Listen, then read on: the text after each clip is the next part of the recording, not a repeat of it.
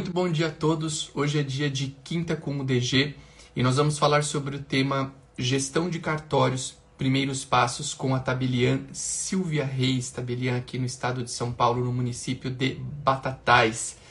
E, putz, eu gosto demais desse tema. Falar sobre gestão de cartórios é um tema muito legal, é, porque ele envolve uma parte da nossa atuação como tabelião, que é uma parte bem diferente de outras profissões do direito. Né? Eu sempre digo que para aquelas pessoas que querem ser é, oficiais de registro, tabeliães, o pessoal está entrando aqui, mandem bom dia, mandem de onde falam para a gente começar aqui o nosso Quinta como DG com muita alegria.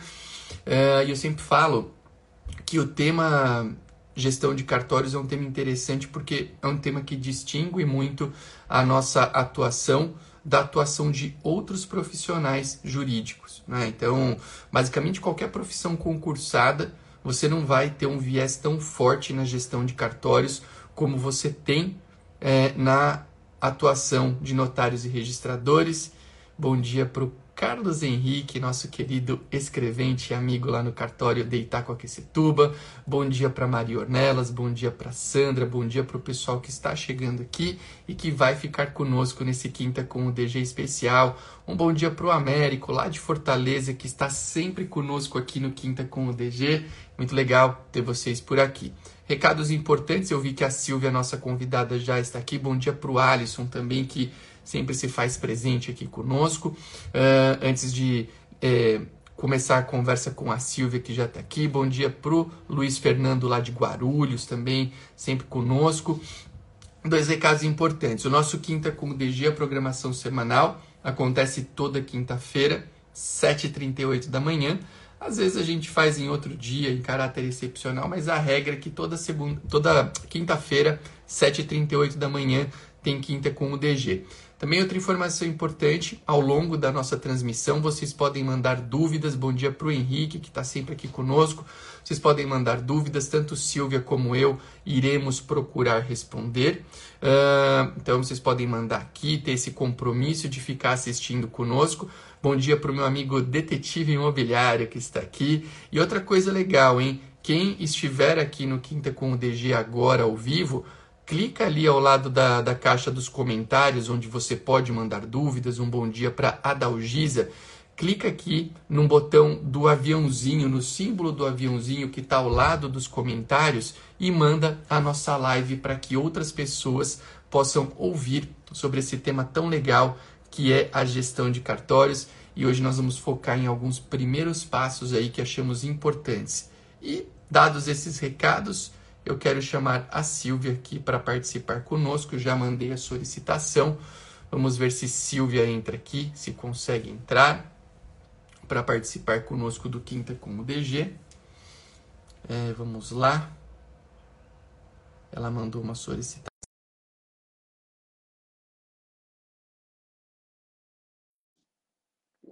O pessoal vai chegando aí mandando bom dia enquanto a Silvia entra. Bom dia para o Léo está no ar aí. Bom dia. Deu certo. Oi, Silvia, bom dia. Tudo bem? Tudo bem, e você? Tudo bem, prazer em ter você aqui pela primeira vez no nosso Quinta com o DG. Muito bom. Pois é, obrigada. Fico muito feliz. É, eu também estou muito feliz e eu quero, Silvia, a primeira coisa, já que você está estreando aqui hoje, eu quero que você se apresente para o nosso público que está chegando. Quem é a Silvia? É, conta um pouquinho da tua história. Você que é tabelião em Batatais, é, município aqui no, no estado de São Paulo.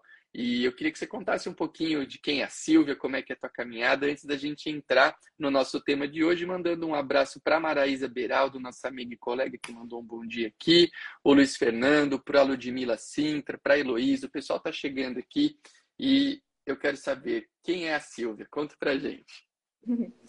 Bom, vamos lá, eu sou atualmente tabeliã em Batatais, do, desde o, de 2011, do sétimo concurso. Somos aí contemporâneos de, de concurso. Antes disso, fui do sexto, num pequeno distrito oficial de registro civil e tabeliã de notas.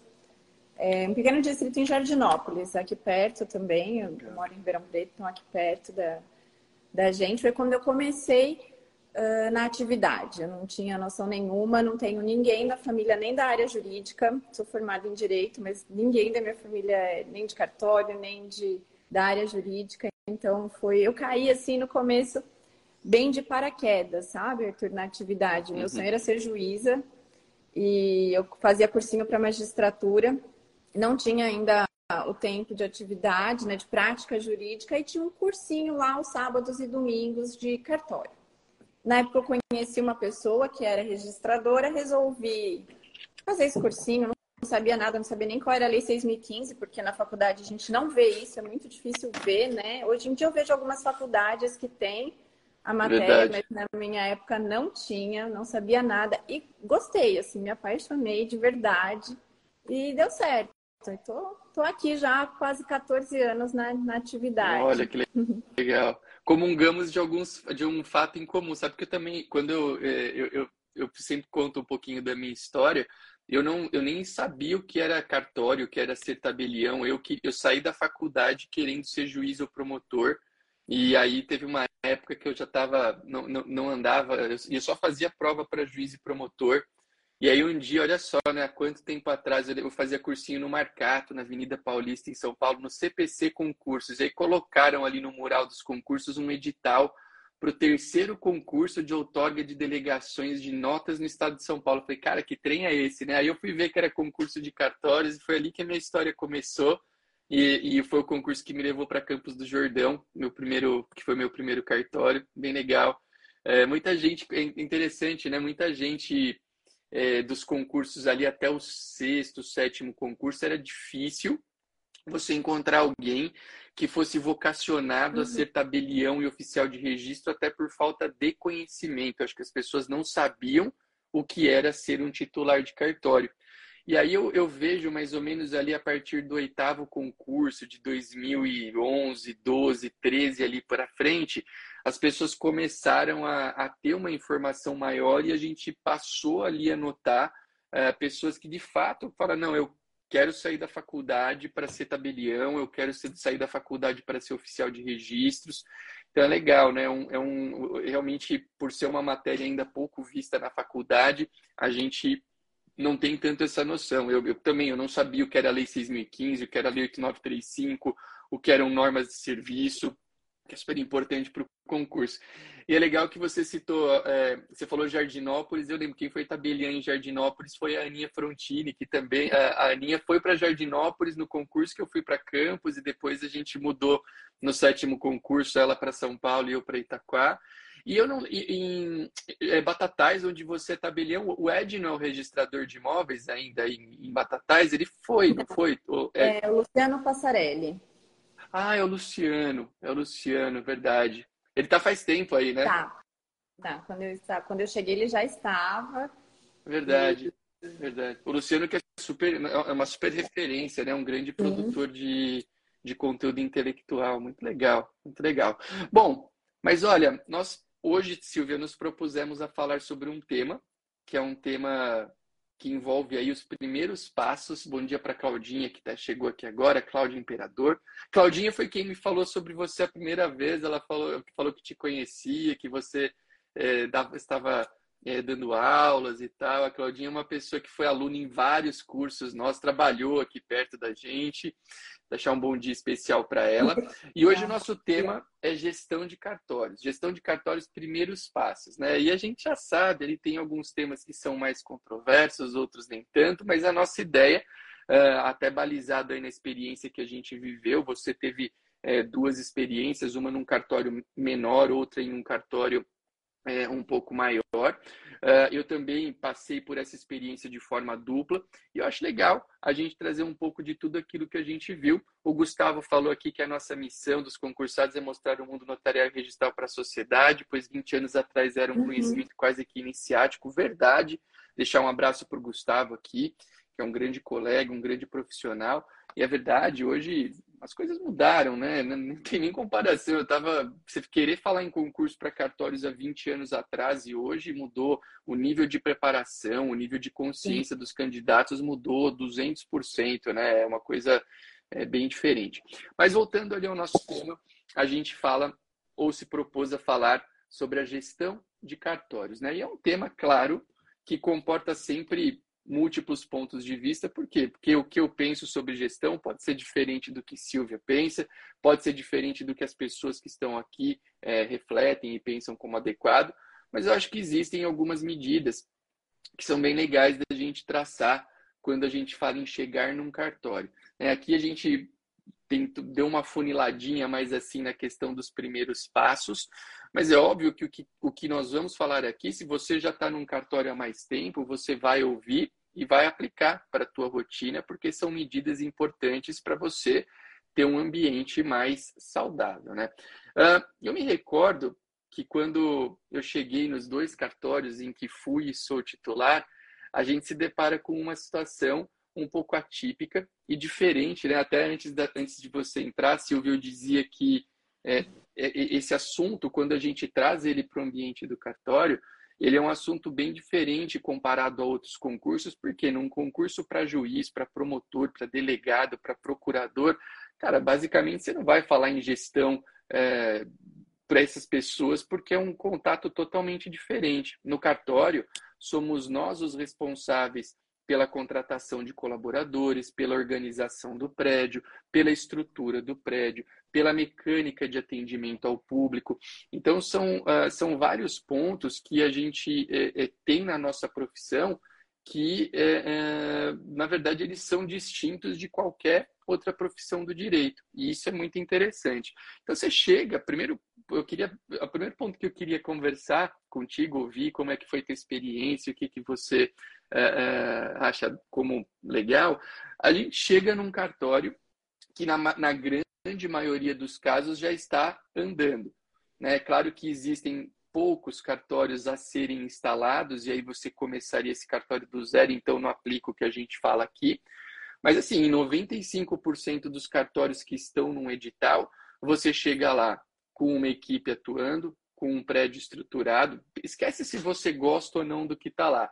Mas tem uhum. gente trabalhando, tem prédio funcionando, tem estrutura mobiliária, tem estrutura física, tem uma estrutura aí, entre aspas, de inteligência de organização, mas fato é que você coloca teu pé naquele primeiro dia de trabalho e você, a partir dali, é o responsável, tem que fazer funcionar de uma maneira positiva e da maneira que você é, entende como adequado. E muitas vezes, é, não são raros os casos, de pessoas que pisam pela primeira vez num cartório nessa situação. Aconteceu com você no sexto concurso, aconteceu comigo no terceiro concurso, e a gente fala, caramba, né? Como é que eu vou fazer com essa situação? E a gente começa daqui, né? Como pisar no cartório e se deparar com essa situação? Como é que foi a tua experiência e como é que você enxerga isso? Deixando um abraço aqui para Glaubiane, que falou que tá, trabalhou oito anos em um cartório no interior de Goiás e é apaixonada. Hoje ela advoga e a experiência no Extra ajudou muito. Deixar um abraço para você, Glaubiane. Mandem perguntas e compartilhem no botão do aviãozinho aqui a nossa live. Silvia, o que, que você disse? Então, Arthur, é uma mistura aí de emoções, né? De sentimentos, medo. Eu acho que o concurso parece até fácil, né? Depois que a gente se depara com isso.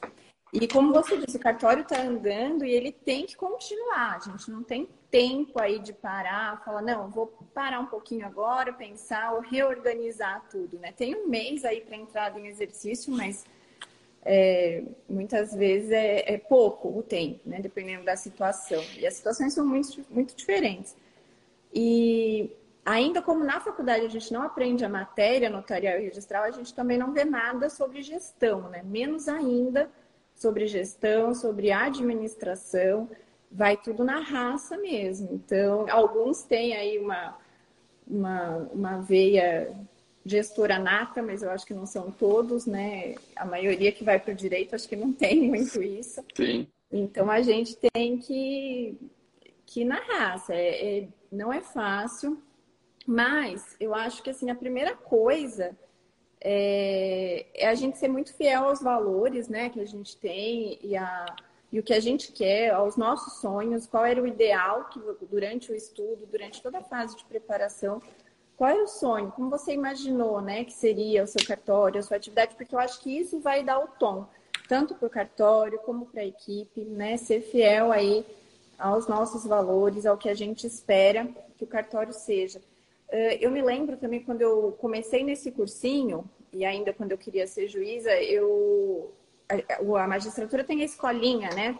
E eu achava que cartório teria também. E conversando um dia com uns colegas ali mais experientes que já estudavam há algum tempo, eles relatando essas dificuldades todas no início, eu falei, mas isso tudo a gente não aprende na escolinha? E eles riram de mim, né? Falaram, mas que escolinha? Você assina lá, toma posse, se vira, né? E eu fiquei um pouco assustada, mas o meu primeiro cartório era um cartório muito pequeno, eu tinha só uma colaboradora e, e eu. A Claudiana falando que a escola na prática igual a medicina, mas a medicina ainda tem uma residência, né? Uma residência, a gente, verdade. Não, a gente entra e vai. É sua responsabilidade a partir do primeiro dia, com tudo. E o cartório tem que, tá, tem que continuar. Não tem jeito. Eu acho que não, não dificilmente você vai conseguir fazer uma quebra muito abrupta ali do que, do que era para o que você pretende. Aos poucos, a gente vai sentindo. Eu estou há 12 anos em Batatais e eu acho que agora, há um ano, eu fiz uma grande reformulação lá. Então, é como se eu tivesse entrado de novo no cartório. É... E a todo tempo a gente tem que se revisitar, né? Não é só no, no início ali. Isso é legal. Nossa, isso que você falou é muito. Isso, é, isso é, uma, é uma, eu acho super importante, esse, esse nos revisitar. Sabe que eu tava. Eu vou anotando aqui algumas hum. coisas que eu ouço para comentar que eu acho legais. Cara, você falou um negócio que eu acho, primeiro, super valioso, né? Hoje a gente vive em um mundo que é muito mental. Né? Todo mundo é muito mental. Nós queremos racionalizar uhum. tudo. Tudo tem que ser racionalizado. E você citou aqui, a primeira coisa que você falou na entrada no cartório é em ser fiel a valores, né? Que é uma coisa totalmente instintiva e desracionalizada. E eu acho que a gente tem que acreditar muito nisso, sabe? Em valor, em sentimento, em você chegar num lugar e procurar uh, uh, entender aquela realidade que você encontra. Porque muitas vezes, para gente, é claro, aí sempre deixando todas as ressalvas e observações possíveis de que existem casos e casos para qualquer cartório. Mas a verdade é que muitas vezes a gente chega em um ambiente onde você tem pessoas que estão apreensivas, né, com a chegada de um novo titular, e pessoas que às vezes não tiveram a oportunidade de gestão que você tem e terá. Né? Então, é, é óbvio, a, a, reação natural do ser humano não, ah, isso aqui está tudo errado, não funciona, eu vou fazer do meu jeito. Mas eu sempre acho que se a gente entende um pouquinho o lado da outra pessoa, né? Eu, eu, cara, eu tenho um exercício na minha vida que eu pratico hoje em dia e já tem um certo tempo que é assim, tudo que eu vou fazer, eu procuro me colocar no lugar da pessoa que eu vou fazer, que, que está passando por aquela situação. Então, quando você fala em ser fiel a valores, eu acho que é bem interessante a gente compreender a situação que existe naquela localidade no momento da chegada, de quem está lá, de quem trabalha, de estrutura, justamente para você uh, procurar, né, procurar ter uma conduta que seja uma conduta de transformação, mas uma transformação é, que não, não gere traumas, não gere problemas num ambiente que é um ambiente que, que o grande foco é tem que continuar andando não uhum. tem a escolinha que você citou aqui. Você sabe que quando eu comecei em Campos do Jordão, eu nunca tinha pisado uh, uh, em, um, em, um, em um cartório e, e eu ainda tive uma oportunidade de levar. Eu morava, antes de, de assumir Campos do Jordão, eu morava em São Caetano do Sul. E aí eu, tinha um, eu tive um contato na época do concurso com um cartório de lá, é, para poder fazer um, um, estudo prático aí para a segunda fase, que eu ainda acho um negócio bem bacana para quem não tem prática ter a noção da realidade do cartório para a segunda fase. Era muito mais do que hoje, mas eu ainda acho que é. E aí eu tive a oportunidade de, de nos meus primeiros passos em Campos do Jordão, ir acompanhado por uma pessoa que trabalhava nesse cartório e que foi me ajudar ali por 15 dias no momento da transição. Isso, cara, nossa, teve um, um valor assim inestimável, porque de fato você chega ali. Eu lembro bem do dia que eu cheguei em campo, você não sabe nem por onde começar. Uhum.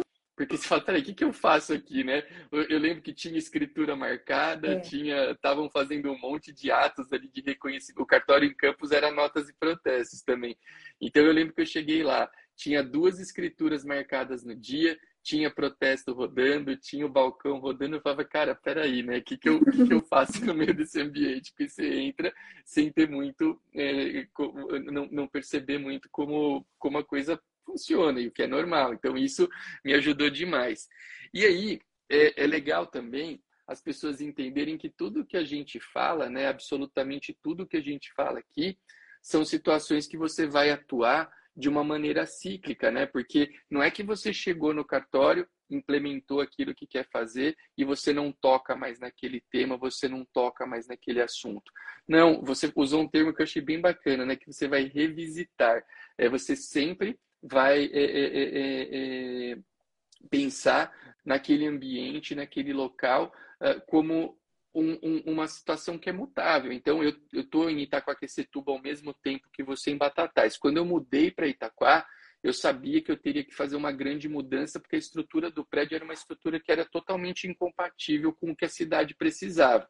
Nós mudamos em oito meses, estamos nesse prédio até hoje, mas, cara, não passa um ano sem que a gente reflita uma pequena mudança estrutural ali para poder atender melhor.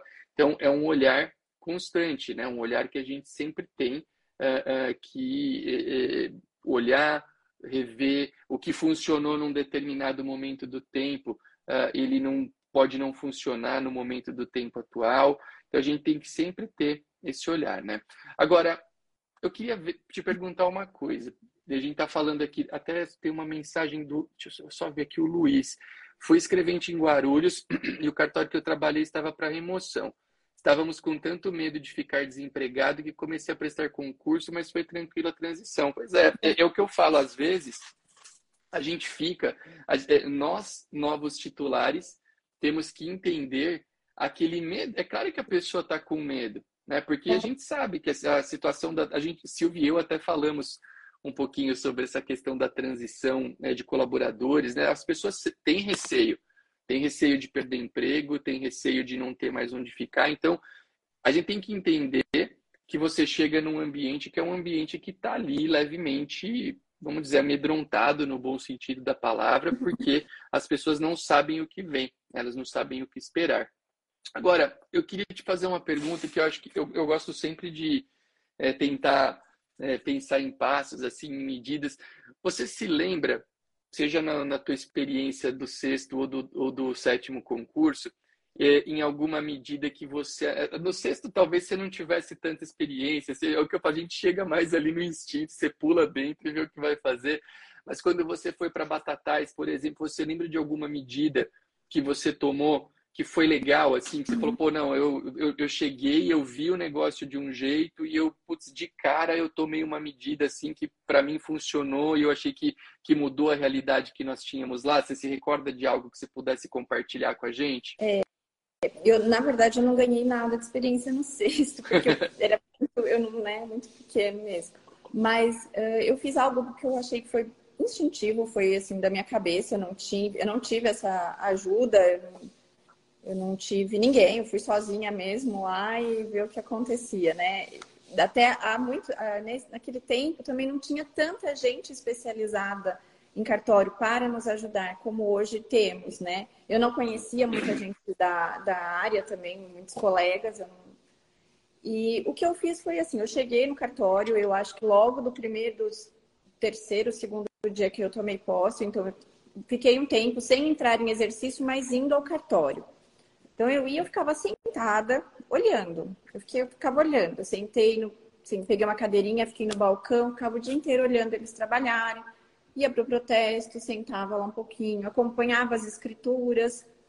Uh, aí eu peguei uma sala que, que era para a minha sala, que até hoje é minha sala. Falaram, hum. essa daqui pode ser sua sala. Era a sala do tabelião antigo. Eu falei, tá bom, eu gostei, vou ficar nela. e eu fui chamando chamando os colaboradores um a um para conversar. E eu fiz isso mais de uma vez, né? E eram papos, assim, bem sinceros, né? Como é sua família? Uh, há quanto tempo você trabalha aqui? O que, que você acha do cartório? O que, que você tem para me contar do cartório? Qual é o seu sentimento? Na época eram nove colaboradores. Eh, hoje, hoje nós estamos em 18 lá. E Legal. eu fui muito nisso, né? Eu optei por recepcionar todos, eu achei que, que era compatível, que era adequado ali. É, todos estavam, é, tinham todos muito receio, como você disse, eu senti isso muito. Eu tinha muito medo e eles também tinham muito medo. Então é medo uhum. dos dois lados, porque eu não sabia com quem eu estava lidando, eu não sabia como era a situação de ser titular no cartório médio, né, que era uma que é a realidade de Batatais. E eu falo que o cartório médio não é muito fácil, porque ele tem muitos problemas de um cartório grande, mas a gente não tem toda a estrutura, né? Eu não tem um RH, eu não tenho um financeiro, eu não tenho um jurídico, eu tenho que ser tudo, né? Eu, geralmente essas funções se concentram em uma pessoa aí. Legal. E isso é então foi isso. Eu fui sentindo as pessoas, optei por dar um voto de confiança para todos e com eles eu aprendi muito, né? Eu acho que a gente tem que se socorrer também de toda ajuda, tentar formar uma rede de apoio, né? Seja com colegas da, da atividade, com assessorias especializadas que hoje nós temos bastante, assessorias, pessoas que prestam gestão para cartório, e até com os colaboradores mais antigos mesmo, né? Eu acho que no primeiro, depende, cada situação é uma, como você bem pontuou ontem, né? É, no Stories, cada situação é uma, cada cartório tem a sua realidade, mas eu acho que na grande maioria as pessoas estão ali se dedicando né, à função, se dedicando ao trabalho, ao cartório. Se o cartório funcionou até aquele momento, foi um cartório bom que você escolheu, existe uma razão para isso. Né? Legal isso que na você maioria falou, das hein? vezes. É, na é. maioria das vezes, lógico que tem sim. casos e casos. Tem sim, titulares sim. mais experientes que já entram com o próprio tom, que já sabem o que vão querer daquilo. É mais fácil, né? Talvez, ou mais difícil, eu não sei, porque tem que enfrentar muita resistência. Por um tempo eu segui o curso ali e fui pontuando o que eu gostava, o que eu não gostava, o que eu achava é, correto, né? Algumas situações eu pude mudar logo de cara, outras demorou mais. Quando eu cheguei em Batatais, por exemplo, os reconhecimentos de firma eram feitos ainda à mão, hum. não tinha hum. etiquetas. Eu lembro que foi uma das primeiras coisas, né? Eu nem sabia muito bem como, mas eu falei, não, isso aqui já não dá, isso aqui nós vamos mudar. E fui, tenta, e fui ouvindo, até pela, pelo que eu ouvia deles. Olha, a gente recebe muita reclamação com relação a isso, isso dificulta muito o trabalho. Eu via o que demorava, demandava mais tempo. Então, eu fiz esse exercício de observar, observar e ouvir. E... Que é muito sábio, né? Na verdade, hoje em dia, hoje em dia as pessoas têm uma grande dificuldade em, em, em observar e ouvir, né? Todo mundo é, é, é extremamente reativo com absolutamente tudo. Você tocou em alguns pontos aqui que para mim tem muito valor, né? Essa questão de observar e conversar, eu acho que é muito, muito sábio, porque de fato, e claro, é, sempre deixando extremamente pontuado, se você, se alguém pensar diferente, se alguém viveu uma outra situação, aqui nós não estamos cravando uma verdade absoluta, a gente está trocando uma ideia sobre o que Silvia e eu vivemos e o que a gente observa também. Eu concordo com você em um aspecto. Pô, o lugar estava funcionando, você foi ali para escolher. Então, algum valor tem. É claro que assim tem cidades, tem ambientes que possuem é, cenários que demandem talvez uma ação mais enérgica, mas uhum. a gente entender aquele lugar onde você chega, todos os receios, todos os problemas é algo de muito, muito valor né? É, porque existe, é, você falou, você chega num ambiente no qual as pessoas não sabem o que vai acontecer. Pô, essa pessoa vai ficar comigo? Não vai? Se não for ficar, o que, que vai acontecer? Eu vou receber alguma coisa? Não vou? Vou ter que procurar justiça? Não vou? Cara, são medos.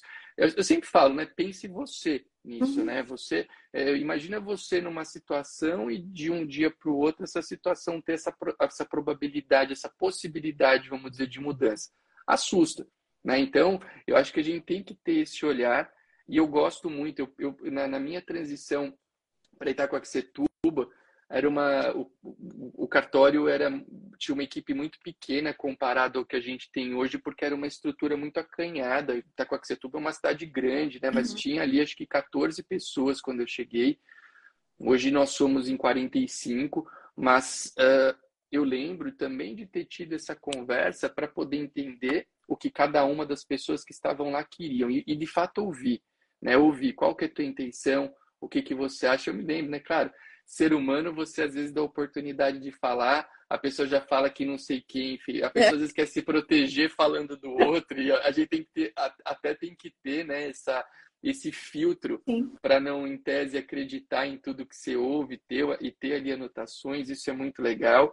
Eu, eu hoje, isso que você falou é interessante, né, sobre alguns cartórios, e aí depende da estrutura do cartório. Eu, eu tenho ali uma estrutura de RH e financeiro, porque a gente vamos dizer assim, cabe na estrutura, mas, putz, de fato, você não ter, num, o teu cartório são, meu, 20 pessoas, é uma galera grande, e às vezes num cartório desses você precisaria, mas talvez a estrutura não comporte e você absorve isso, né? Então, é, é, eu, eu, eu, eu, talvez o teu a tua gestão em Batatais seja mais ou menos parecida com a que eu vivi em Campos. E eu lembro que tinha muita coisa que, cara, você tem que absorver, resolver e resolver com as outras coisas do cartório que estão ali funcionando em andamento, né? Que são muito importantes. Mas a tendência, né? Sem é que haja uma acomodação, a tendência é que com o tempo você monte uma equipe que seja uma equipe, vamos dizer, sempre muito fiel aos teus valores. Né? E claro, surpresas boas e ruins uhum. sempre a gente vai viver. Você trabalhar com o ser humano, trabalhar com o volume de coisas que a gente trabalha num cartório, é algo que, enfim, você sempre vai ter situações que serão desafiadoras.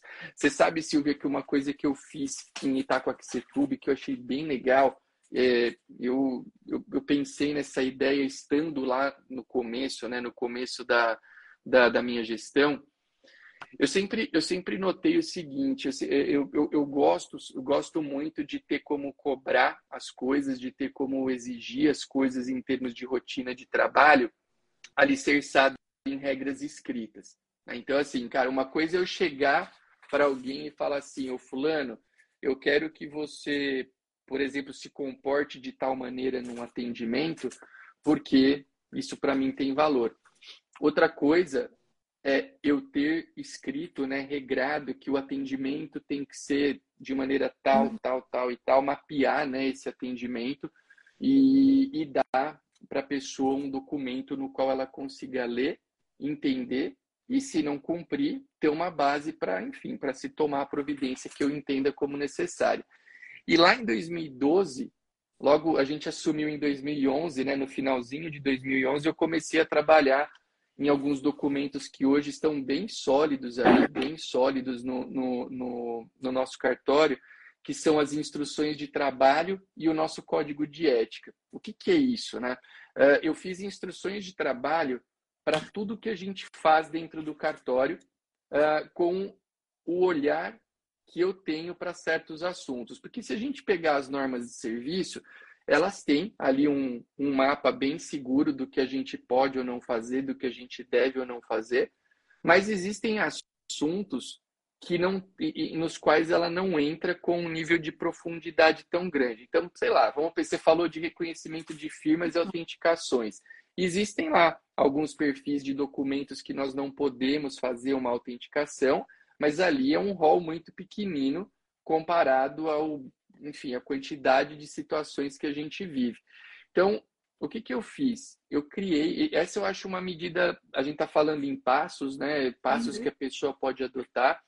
É, eu, eu, eu achei que eu acho né, que funciona muito bem a gente ter essas instruções de trabalho e o que eu batizei de código de ética, que é um documento que regra o comportamento da equipe.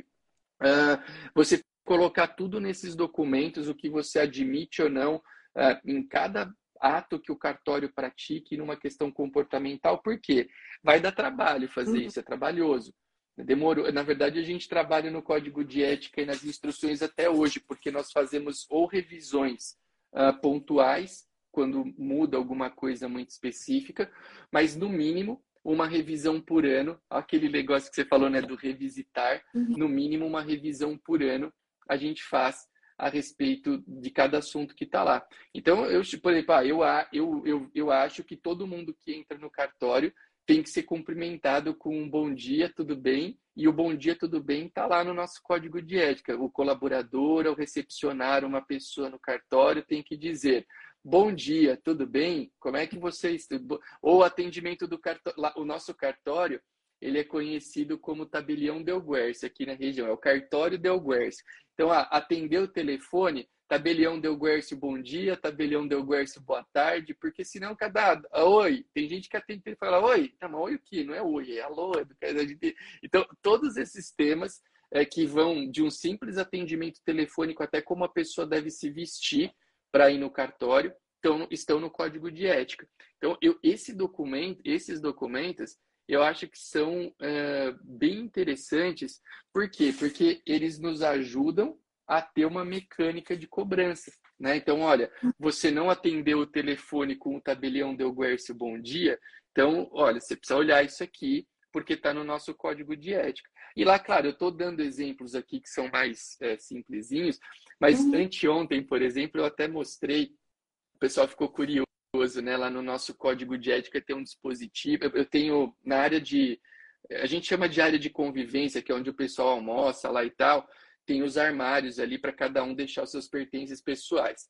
E salvo quatro ou cinco exceções dentro da nossa equipe, ah, a gente tem no código de ética uma, uma determinação da pessoa, ao trabalhar, ao longo da jornada de expediente, deixar o telefone celular dentro do armário. Não pode trabalhar portando telefone celular. Por quê?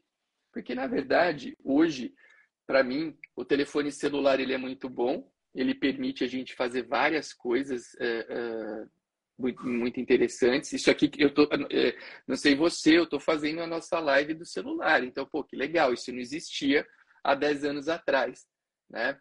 É, deixar um abraço muito grande aí para Carol, lá do Registro de Rio Pardo. Carol Mocazel, Carol, minha querida amiga. comigo. Uh, que legal, que legal. Nossa, eu adoro a Carol. Ontem a gente até... Adoro a Carol. Nós trocamos mensagem ontem. Carol vai participar da nossa imersão em regularização de imóveis no sábado. O que o cartório da Carol é uma, também uma baita referência, né, em termos de, de gestão. Deixar um beijo para Carol, obrigado por estar aqui. Mas essa questão do celular, tem gente que fala: Nossa, Arthur, como você é radical, né? Você não deixa teus colaboradores trabalharem com celular. Cara, a questão aí é que o que, que eu acredito? Se a pessoa trabalha e, e, claro, eu tenho um olhar. Existem alguns perfis de profissional, um escrevente de notas de escritura, ele tem uma dinâmica que às vezes demanda né, um, um contato com, com o celular e algumas pessoas têm. Mas, cara, tem determinadas funções que não tem necessidade do uso do celular e o celular virou um grande distrator. O cara fica pegando o celular no bolso, tá no bolso, ele puxa e olha. Puxa e olha, às vezes, acho que todo mundo já viveu isso, né? Você chegar numa loja, num ambiente, aí você entra, a, a pessoa sequer te recepciona porque ela tá mexendo no celular e você entra ali, você não, não sabe onde tá, o que faz. Então, eu achei, pensando na minha realidade, que o celular poderia ser um, um ponto para atrapalhar o nosso modelo de atendimento. As pessoas deixam lá, tá no código de ética. Aí tem gente, claro, hoje as pessoas são muito é, desafia, é, desafiadores. Ah, não, mas isso é inadmissível. Isso, ah, tudo bem. Se para você é inadmissível, a regra está aqui antes de você entrar. Funciona assim. Você pode querer aceitar ou não. Então, essa experiência do, do regramento escrito, eu, eu acho que é uma experiência bem legal. Claro, cada um vai colocar no papel aquilo que acredita como positivo, mas eu, eu acho que para mim foi uma experiência bem e foi e continua sendo uma experiência bacana de documentar aquilo que a gente espera, né? Eu acho que é um ponto bem bem interessante. Essa questão do, do celular, até para notas, para quem está tá aí começando, né, bem do zero, tem aquelas ferramentas hoje de, de WhatsApp comercial, né? Para notas, isso é muito bom. Nós colocamos esse ano e eu ainda não fui para o caminho de de limitar o uso do celular, tá? Mas eu estou muito refletindo sobre isso, até vendo a minha experiência própria, o quanto a gente, eu mesma, sou dependente do celular, né? Quase que um vício e distrai demais, mina nossa energia, né? Às vezes eu me sinto cansada, eu falo, nossa, mas eu tô tão cansada, parece que eu não produzi nada, porque eu perdi muito tempo e perder tempo é algo que mina, né, a energia da gente. É. Então, o WhatsApp comercial é uma ferramenta muito simples. Ajuda.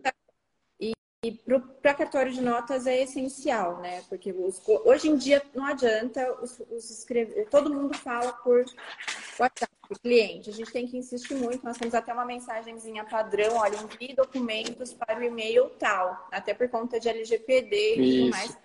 Porque senão a gente está recebendo foto, vem até a toalha de mesa ao pé do cliente, documento, RG, tudo legível. Eu falo, não dá para trabalhar assim, né? Cada não. coisa num padrão. O cara te manda uma foto de um papel ali do celular e fala, não tem entrada na escritura, né, mano? Como assim, cara é... Você não deu, não tem é. entrada, né? Entrada na escritura, você tem que me apresentar o documento, né? Você sabe que está falando de WhatsApp comercial, hoje tem também umas ferramentas super legais de organização de atendimento no WhatsApp. A gente contratou uma, acho que ela até mudou de nome, chama, eu acho que é Zapinho que chama agora, é muito legal, porque ele te dá um, uma estrutura que tem um atendimento automatizado e você consegue distribuir estações para cada escrevente. É muito, muito legal. E o Mas... consegue ver todas as mensagens, então eu consigo ver fila, quantos cada escrevente atendeu, o tempo de atendimento, as pessoas que estão na fila, acessar as conversas, né? Então isso é muito legal. E para quem é de notas, não, eu preciso do celular para atender os clientes, né? Hoje a gente usa essa ferramenta. Sabe, Silvio, eu não sei se você passa por isso em Batatais. Eu vivo, às vezes, umas situações e eu acho que todo mundo vive, na verdade. As pessoas são muito resistentes à mudança, né? uhum. né? Porque, claro, o mais cômodo é você pegar o teu aparelho e mexer. Mas, porque eu digo isso porque você vai colocar, quem está escutando a gente vai colocar uma ferramenta de WhatsApp no cartório. Eu já ouvi às vezes, ah, não, mas não funciona igual, porque, enfim, vai ter que ver no computador e não tem no celular. E, cara, eu acho que é, é, é que nem sistema, né? Sistema, às vezes, também a gente procura é, os, os, softwares né, que a gente tem para trabalhar no cartório. É, eu uso a Ciplan há muito tempo. Eu, desde que eu estava em. Eu, usava Ctrl M, aí fundiu a empresa. Hoje é a Ciplan apenas, né? Mas eu uso há muito tempo. Cara, às vezes o próprio sistema ele te dá múltiplas ferramentas para você atuar, mas o cara não quer usar o sistema e quer usar um outro negócio que ele criou. Então, é, é muito importante, eu acho que no cartório, a gente centralizar uh, uh, uh, a informação, é, porque até por, não só pela LGPD, mas até por uma questão organizacional, é importante que a gente centralize né, tudo aquilo que a gente recebe de informação uh, em um único lugar. Então, por exemplo, eu vou ter o WhatsApp, cara, como você falou, põe um WhatsApp é, comercial, empresarial, contrata uma ferramenta, veja o que você quiser e põe lá. Ah, eu vou utilizar determinadas funcionalidades, usa no sistema. Esquece documentos fora do sistema, você vai usar o que está lá. Né? Então, uh, eu, eu, eu acho que é, é sempre bem importante tudo que a gente puder fazer para centralizar em um único local é legal. Porque Silvia tem ali 20 pessoas, eu tenho 45, você tem 50, 30. Cara, se todo mundo resolver utilizar uma ferramenta própria, ah, até você citou um ponto legal, você falou, o tabelião consegue ver o, as conversas, quanto atendeu, o que atendeu, como atendeu. Cara, até nesse aspecto é interessante para você conseguir filtrar tudo em um lugar, porque a grande verdade é a seguinte: hoje, é, no aspecto fiscalizatório, se você tem todos os teus colaboradores utilizando um telefone celular, cada um o seu próprio celular, você pode chegar para o colaborador e falar: me dá teu aparelho que eu quero ver o que você estava fazendo. É possível fazer isso? É óbvio que não, né? É, então, então, eu acho que até facilita a fiscalização que nós, eu acho que, cara, não é que eu, quando eu falo em fiscalização, uhum. é o que eu falo todo mundo, não é que eu tô desconfiando especificamente de A, B, C, D, E ou F, mas cara, a nossa a função do tabelião tem essa função, ela tem esse viés fiscal do tabelião do oficial de registro, ele tem esse viés fiscalizatório, você precisa saber o que a tua equipe está fazendo. Mas né? então é interessante só fiscalizar por para punir. Eu acho que é para medir. Isso. Eu acho que com relação a isso eu consigo medir e tomar decisões, né? Perfeito. Então eu vejo, olha, o tempo de atendimento está demorando, Será que eu preciso contratar alguém? Isso. Será que o que eu faço com relação a isso? Eu vou, eu consigo medir o uso do programa também, né? Isso. Então eu estou batendo muito na tecla. Nós estamos instituindo, usando uma nova ferramenta também. Ia, ia falar isso também para as pessoas terem um programa. Escolham um programa, visitem programas, empresas cartórios que usam alguns programas, né? Se valham aí de rede de apoio e escolham um bom programa, porque o programa resolve a vida, né? E através do programa realmente eu consigo medir. Então eu tenho um protocolo, eh, quanto tempo está demorando para fazer uma escritura, quantas escrituras estão com cada escrevente. E isso me ajuda a tomar decisões, né? Eu acho que a, além de fiscalizar, é a tomada de decisões através aí desses indicadores. Isso também na parte financeira, né? Eu, eu não tinha, minha parte financeira era uma bagunça, assim. Era, era muito bem feita, mas eu não tinha como medir, eu não tinha análises. E eu conversando com pessoas de, de área financeira e até que atendem outros cartórios, fala, a maioria dos tabeliães vive nisso, vive no escuro. Porque nós não temos a obrigatoriedade de ter uma, uma contabilidade é, elaborada. É um livro caixa, né, um livro diário com entrada, saída e resultado. E meu pai me ajudou a visitar alguns cartórios na época, ele é contador, e ele olhava e falava, mas cadê? Ele usava os termos de contabilidade, cadê eu não sei o que? Eu falava, pai, fica quieto. É, é assim que é. é. Eu consigo ver aqui. E ficava desesperado quando ele via aquilo. E por muitos anos a gente vai vivendo no escuro, né? Ah, será que eu posso contratar? Vou tentar, vou ver o que dá, né? Não é, eu não, não tenho o meu orçamento, então, hoje eu tenho planilhas, uma... até o meu cunhado que trabalha no cartório e é também, então ele conhece um pouquinho a realidade de um cartório de protesto grande, fez contabilidade. No começo, quando ele fez contabilidade, eu achei meio louco. Falei, você não fez direito, você trabalha no cartório. Depois eu achei genial, porque ninguém do cartório sabe nada de contabilidade. Então, ele hoje eu tenho planilhas que eu consigo medir, faço DRE, análise vertical, análise horizontal para quem está ouvindo isso e é do direito, pode parecer que, meu Deus, o que é isso, né? Ferrou minha vida, né? Nem pensei que me deu para pensar coisa que eu não pensava. Mas ajuda muito a gente a tomar decisões, né? Ajuda então... demais. Você sabe que eu, uma coisa que eu sempre tive, isso desde que eu entrei em campus, eu sempre senti, eu falei, não, a gente precisa ter um cuidado diferente com o planejamento aqui, porque é uma, o cartório, em termos de programação, é uma empresa. Né? E eu, a empresa de contabilidade que me assessorava lá está comigo até hoje. E, e, e a gente tem é, é, algo que funciona, isso funciona muito bem, né? De você ter é, uma estrutura para te permitir refletir a respeito do que você vive no momento, quais são os seus planos, né? Se você pode ou não gastar com determinada situação. Contabilidade é crucial. Hoje é, é, eu tenho uma pessoa no cartório que é especializada nisso e a gente tem a contabilidade que faz Uh, uh, um, vamos dizer, uma, uma checagem mais. Eu, como eu olho isso também, a gente tem uma checagem tripla, porque é extremamente importante você uhum. saber qual é a situação que você vivencia, né? Então, de fato, e, você tocou num assunto, num, num, ponto que é bem legal. Quando eu falo em fiscalização do tabelião, não é fiscalização achando, partindo do pressuposto que tem coisa errada e que eu vou punir. Não, é uma fiscalização mesmo, no sentido de você olhar, não, peraí, pô, esse escrevente está com uma escritura aqui há dois meses. Por que, que, isso não foi assinado ainda? É problema do cartório ou é problema das partes que deram entrada e não voltaram mais aqui? Ou Cara, por exemplo, no nosso cartório, eu criei um software lá que mede o nosso tempo de atendimento de balcão. Uhum. Então, o cara chega no cartório, ele recebe ali uma senha por tipo de serviço, né? Então, é firma por semelhança, firma por autenticidade e autenticação. Você pegou a senha e do momento que a senha entra, a gente tem uma, um acompanhamento, um mapeamento pelos momentos que o serviço está dentro do cartório. Então, o cara chegou lá. Quanto tempo ele levou a ser atendido pela linha de frente que recepciona o serviço? Ah, ele levou três minutos. É, lá no cartório a gente faz, eu recepciono o serviço e a gente manda para uma mesa de produção e da mesa de produção para o caixa. Então são três etapas: da chegada ao atendimento, do atendimento para a produção e da produção para o caixa. A gente, sei lá, um exemplo, o cara levou 10 minutos para fazer um reconhecimento de firma. Eu tenho um mapeamento daquele pedido específico, falando, ó, ele demorou 4 minutos na entrada, 3 na produção, 3 no caixa. Então eu sei aonde que eu vou atuar para melhorar.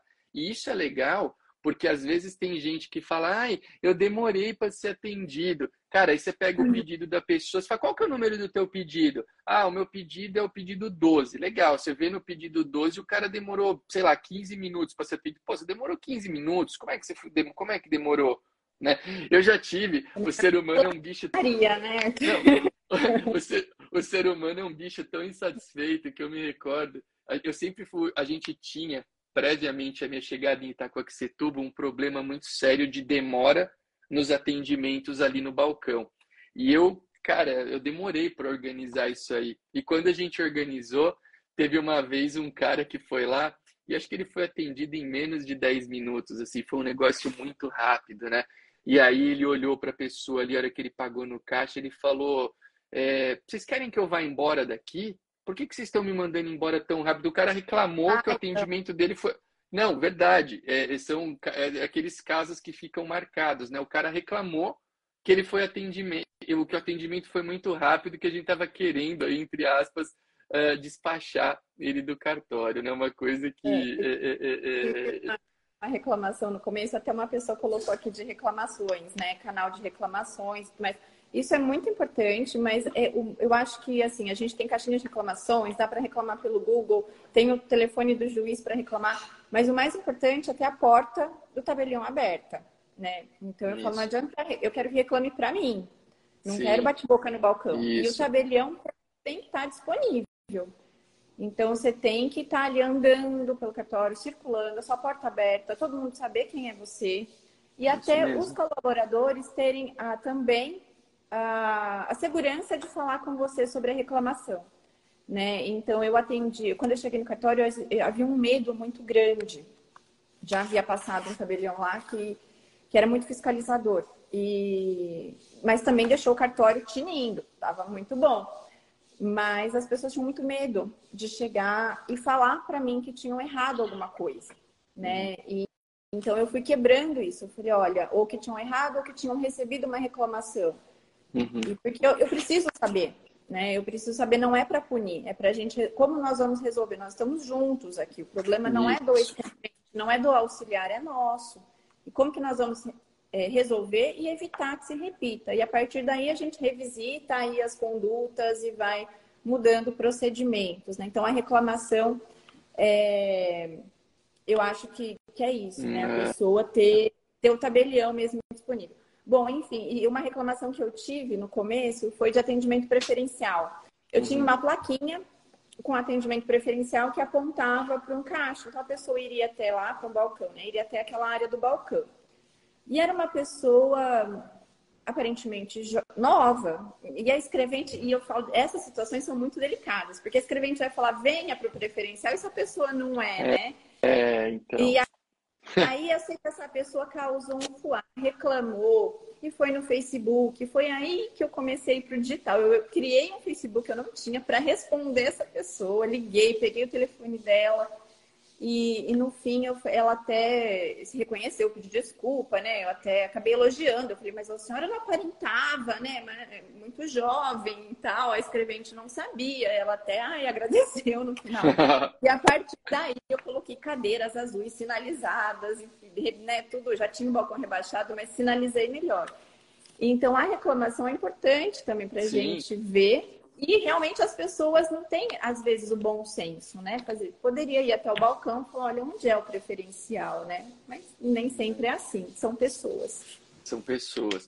E você sabe, eu, eu, eu vi aqui alguns. Ah, tem uma pessoa que eu nem. A Aline, ó.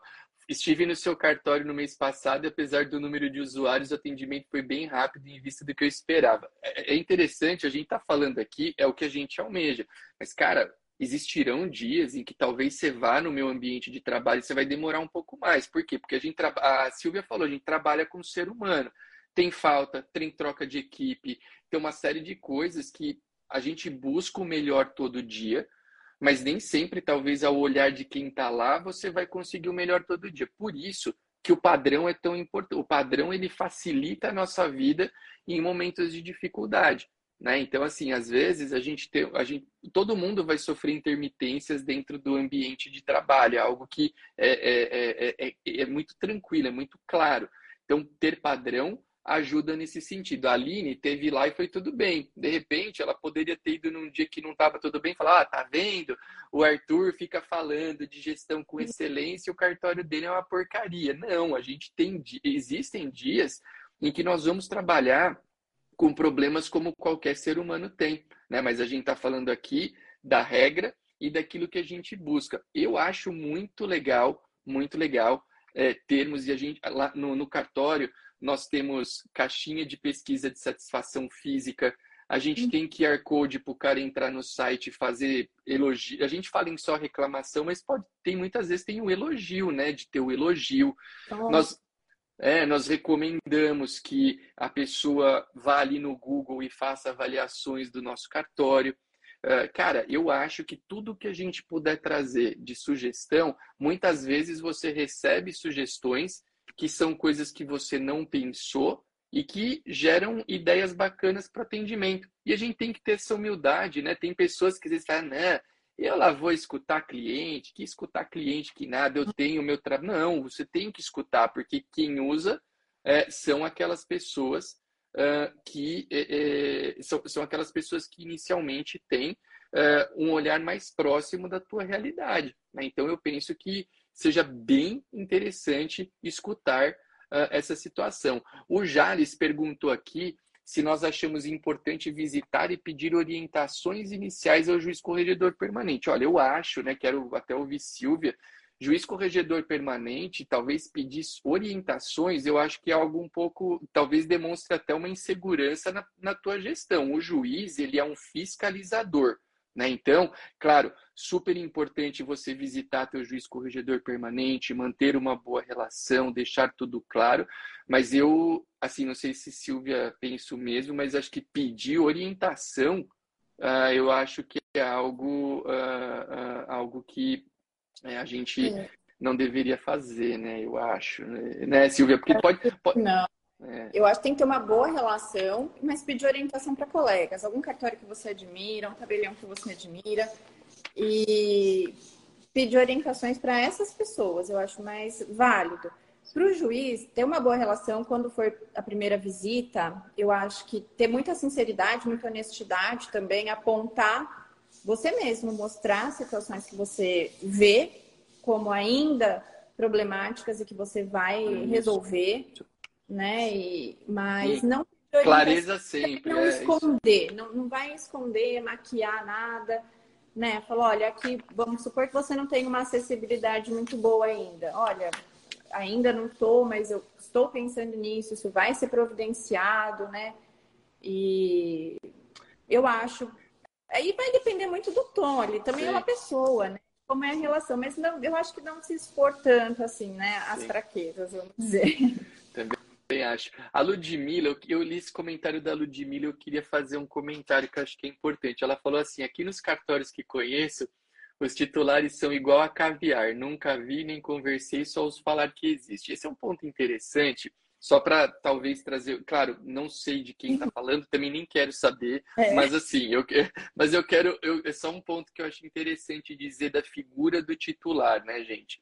Porque eu eu estou no cartório habitualmente, Silvia também. Né? só que tem um ponto que eu quero trazer a reflexão de todo mundo, que é o seguinte: hoje, se eu, Arthur, parasse. Claro, eu, eu gosto de ter uma gestão presente, de olhar o que está acontecendo, mas se eu fosse parar para falar com toda pessoa, com todo ser humano que pede para falar com o, entre aspas, dono do cartório, eu não trabalharia. Porque qualquer uhum. problema que tem, ah, eu quero falar com o dono, quero falar com o dono, quero.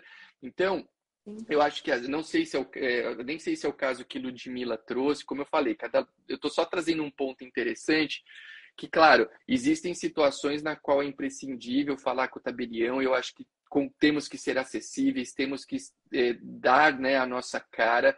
Eu acho que é muito importante, mas também é interessante as pessoas saberem que dentro de uma estrutura organizada, nós preparamos pessoas para falar em nosso nome da mesma maneira que nós falaríamos por uma questão de tempo. Né? Então, por exemplo, eu tenho é, substitutos que falam por mim e o que você vai ouvir do meu substituto é aquilo que eu te falaria. Né? Uh, o que você vai ouvir de alguns, uh, ou de, da maioria, espero que de todos, né, os, uh, os, colaboradores do cartório, é aquilo que eu falaria. É óbvio, cara, não, pô, é uma situação extrema, você tem que falar com o tabelião, é óbvio, eu tô lá e vou uhum. receber. Mas é importante, né? às vezes a pessoa fala, ah, o cara não quis falar. Não, não é que não quis falar, é porque se, é aquilo lá, se você parar todo momento para atender quem quer que peça, para muita a pessoa muitas vezes nem pede para falar com o tabelião, né? ela quer falar com o dono do cartório. Então, cara, uh, temos, a gente a, a gente está falando tanto em estrutura aqui que eu acho que a estrutura também ela serve para isso, né? Ela serve para dar para a gente o tempo que a gente precisa para gerar uh, coisas boas para o cartório. Eu preciso estar tá parado ali pensando na minha estrutura, resolvendo os casos, né? Então, um ponto importante. Isso, eu acho que vale tanto para o pessoal de fora, para os clientes, como para pro, pro, os escreventes, né? Para a equipe. Eu acho que no começo eu fui assim, minhas portas estão sempre abertas, e lógico que elas estão. Mas depois, com o tempo, eu fui percebendo a necessidade de ter essa estrutura organizacional até interna. Então, eu tenho nos meus substitutos algumas questões devem ser levadas para eles antes ou até para os escreventes e depois eles trazem para mim. Porque no começo é, eu tinha situações assim de chegarem na minha sala toda hora, olha, fulano tinha havia um rodízio, eles faziam, tomavam café da manhã lá, né? Fulano não lavou a louça do café da manhã. Fulano não está querendo participar do café da manhã. Aí Fulano tomou a minha coca que estava na geladeira. Até hoje a gente ri da situação da coca.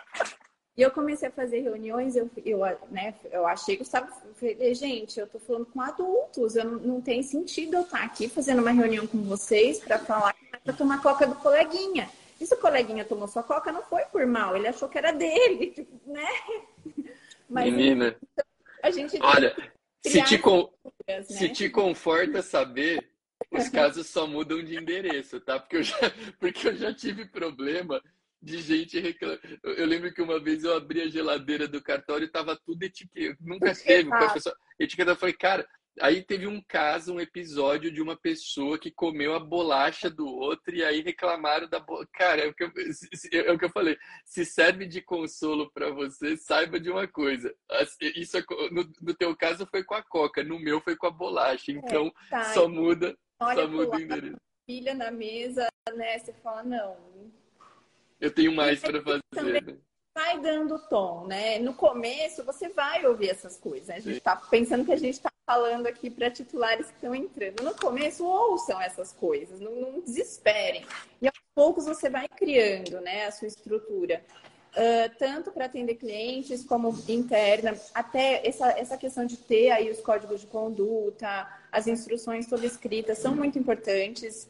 É, eu até preciso revisitar as minhas, mas antes de tudo, é você dar o tom para o, o, colaborador, né? Como que é, como que esse cartório vai atender? No primeiro dia, você não teve, até porque isso vai te ajudar a escrever. Você não escreveu nada, gente, né? Cheguem no cartório dando bom dia para os seus escreventes, para os seus auxiliares, conversem com eles, né? E a partir disso eles vão tratar bem eu, os clientes. É, se não tratar, é... vai destoar, né? Se não tratar bem, ele vai destoar. Sim, então, é verdade. Ô Silvia, você sabe que conversa boa vai acabando rápido, é. né? A gente já está aqui há mais de uma hora conversando e eu ainda queria ter falado sobre treinamento de colaboradores, essa parte que é super importante, treinamento de equipe, as dificuldades que isso tem. Mas como a gente tem aqui a nossa uma hora, a gente vai fazer o seguinte: em novembro, a gente vai voltar aqui para falar um pouco mais sobre esse, esse tema de gestão, porque faltou coisa, né? A gente. É, é, não acabou não falando sobre isso, que é uma coisa muito importante. É, eu acho que tem também outros assuntos que envolvem aí a prestação do serviço em si, né? De como a gente é, buscar é, de uma maneira, é, dentro desses aspectos que a gestão nos permite, transformar a cara do nosso ambiente de trabalho de forma que as pessoas te procurem, principalmente para nós que somos tabeliões de notas, né? De como mudar a cara do teu cartório pode mudar até a tua realidade, a realidade do teu cartório, a criação da, daquilo que a gente chama de boa fama, né? Então, são muitos pontos importantes que não foram uh, abordados por uma questão de tempo, mas a gente falou de, muito, de outros assuntos também de grande valor. Então, Vou te mandar depois uma mensagem para a gente combinar uma parte 2 desse encontro aqui, para o pessoal perguntando aqui de como é a contratação de escreventes, que é um outro tema também que a gente pode podemos transitar.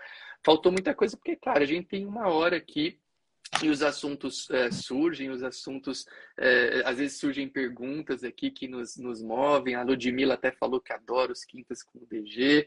É, realmente a gente procura trazer sempre conteúdo de valor e conteúdo pro... aqui temos três principais públicos tem muito concurseiro muito advogado muita pessoa que trabalha em cartório então eu sempre procuro mesclar os temas que nós trazemos aqui mas uh, eu vou uh, deixar aqui é, esse já já já está feito o convite vamos só combinar data para fazermos uma parte 2 que foi muito bacana e agradecer, Silvia, por, pelo teu tempo, por você ter vindo aqui. Eu adorei a conversa, foi muito boa. Quero agradecer a Claudinha pela indicação do teu nome. É. Eu sempre falo, pessoal, é uma coisa que eu gosto, viu? Eu, eu sempre falo na, na, nos nossos encontros isso aqui.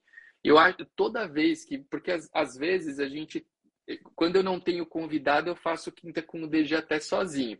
E às vezes a gente acaba trazendo as mesmas pessoas por não conhecer outras que queiram falar, que queiram expor e tal.